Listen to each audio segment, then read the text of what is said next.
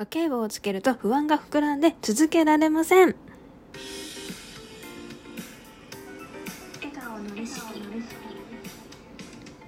はい皆さんこんにちは。春いるです。この番組は毎日を笑顔で過ごすコツをテーマに笑顔になれるレシピをお届けする番組です。はいということで今日はですね家計簿についてのお話をしようかなと思います。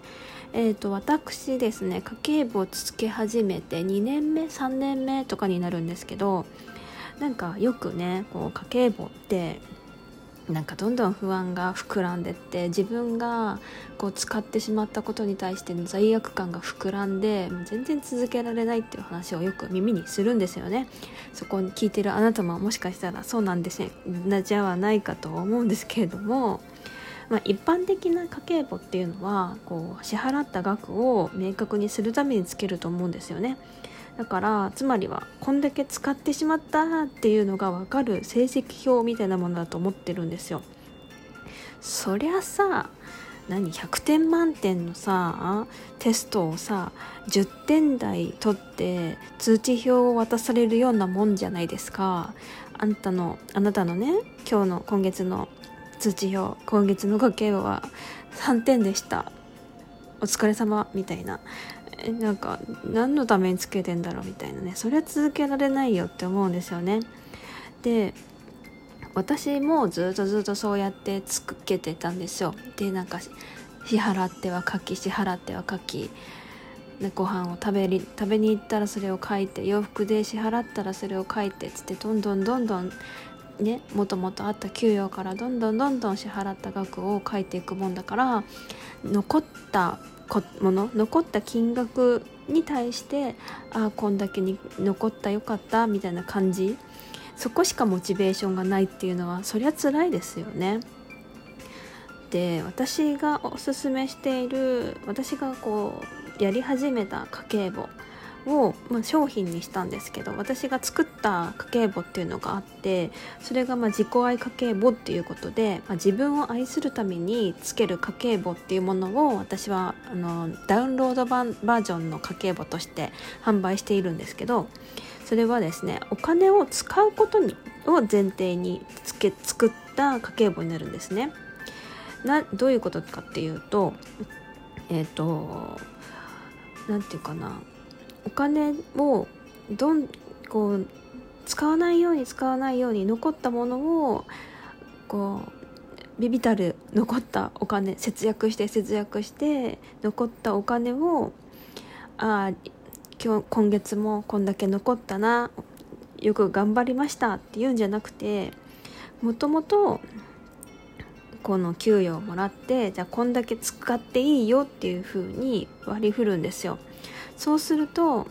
その使っていい前提で家計簿を書いているのでお金を使っているのでこんだけ使えたっていうことに対してすごく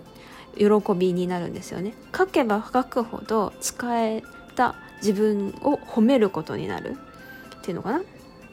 だから予算に対してどれだけ残ったかではなくてどれだけ使えたかっていうところにフォーカスを当てられるように家計簿を使うんですよそうすると使ったことに対する気持ちをこう変える方がよっぽど楽なので大事なのであの使えたことに対して自分が毎回100点満点をつけられるようになるんですよね。でそれをもうなんかなんていうかなうんと自分でこう使ったことお金を使ったことに対して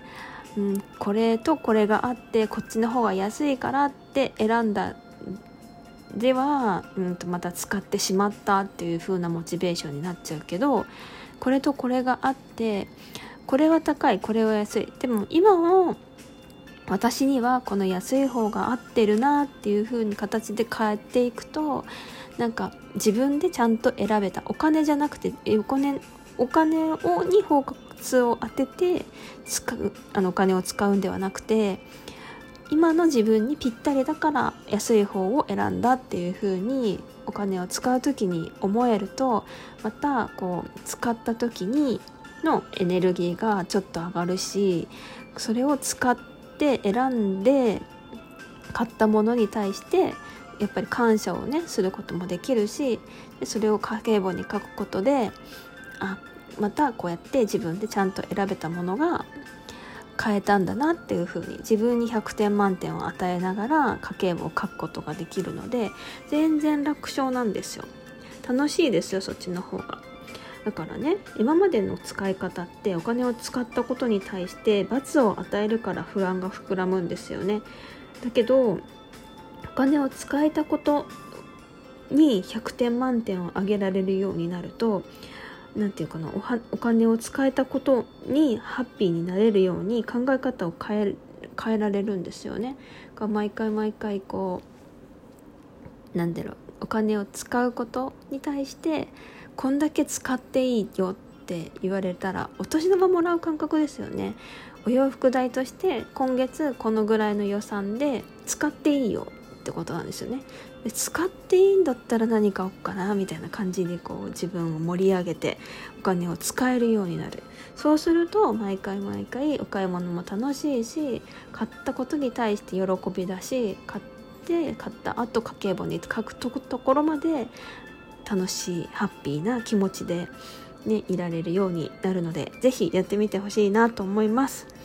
では今回ですね、えーと、オリジナルで家計簿をあの販売したということであの URL も載せておこうかなと思いますので是非チェックしてみてください。ということで今日も最後まで聞いてくださった皆様ありがとうございます。それではまた次回の放送でお待ちしております。ごきげんよう。ハリルでした。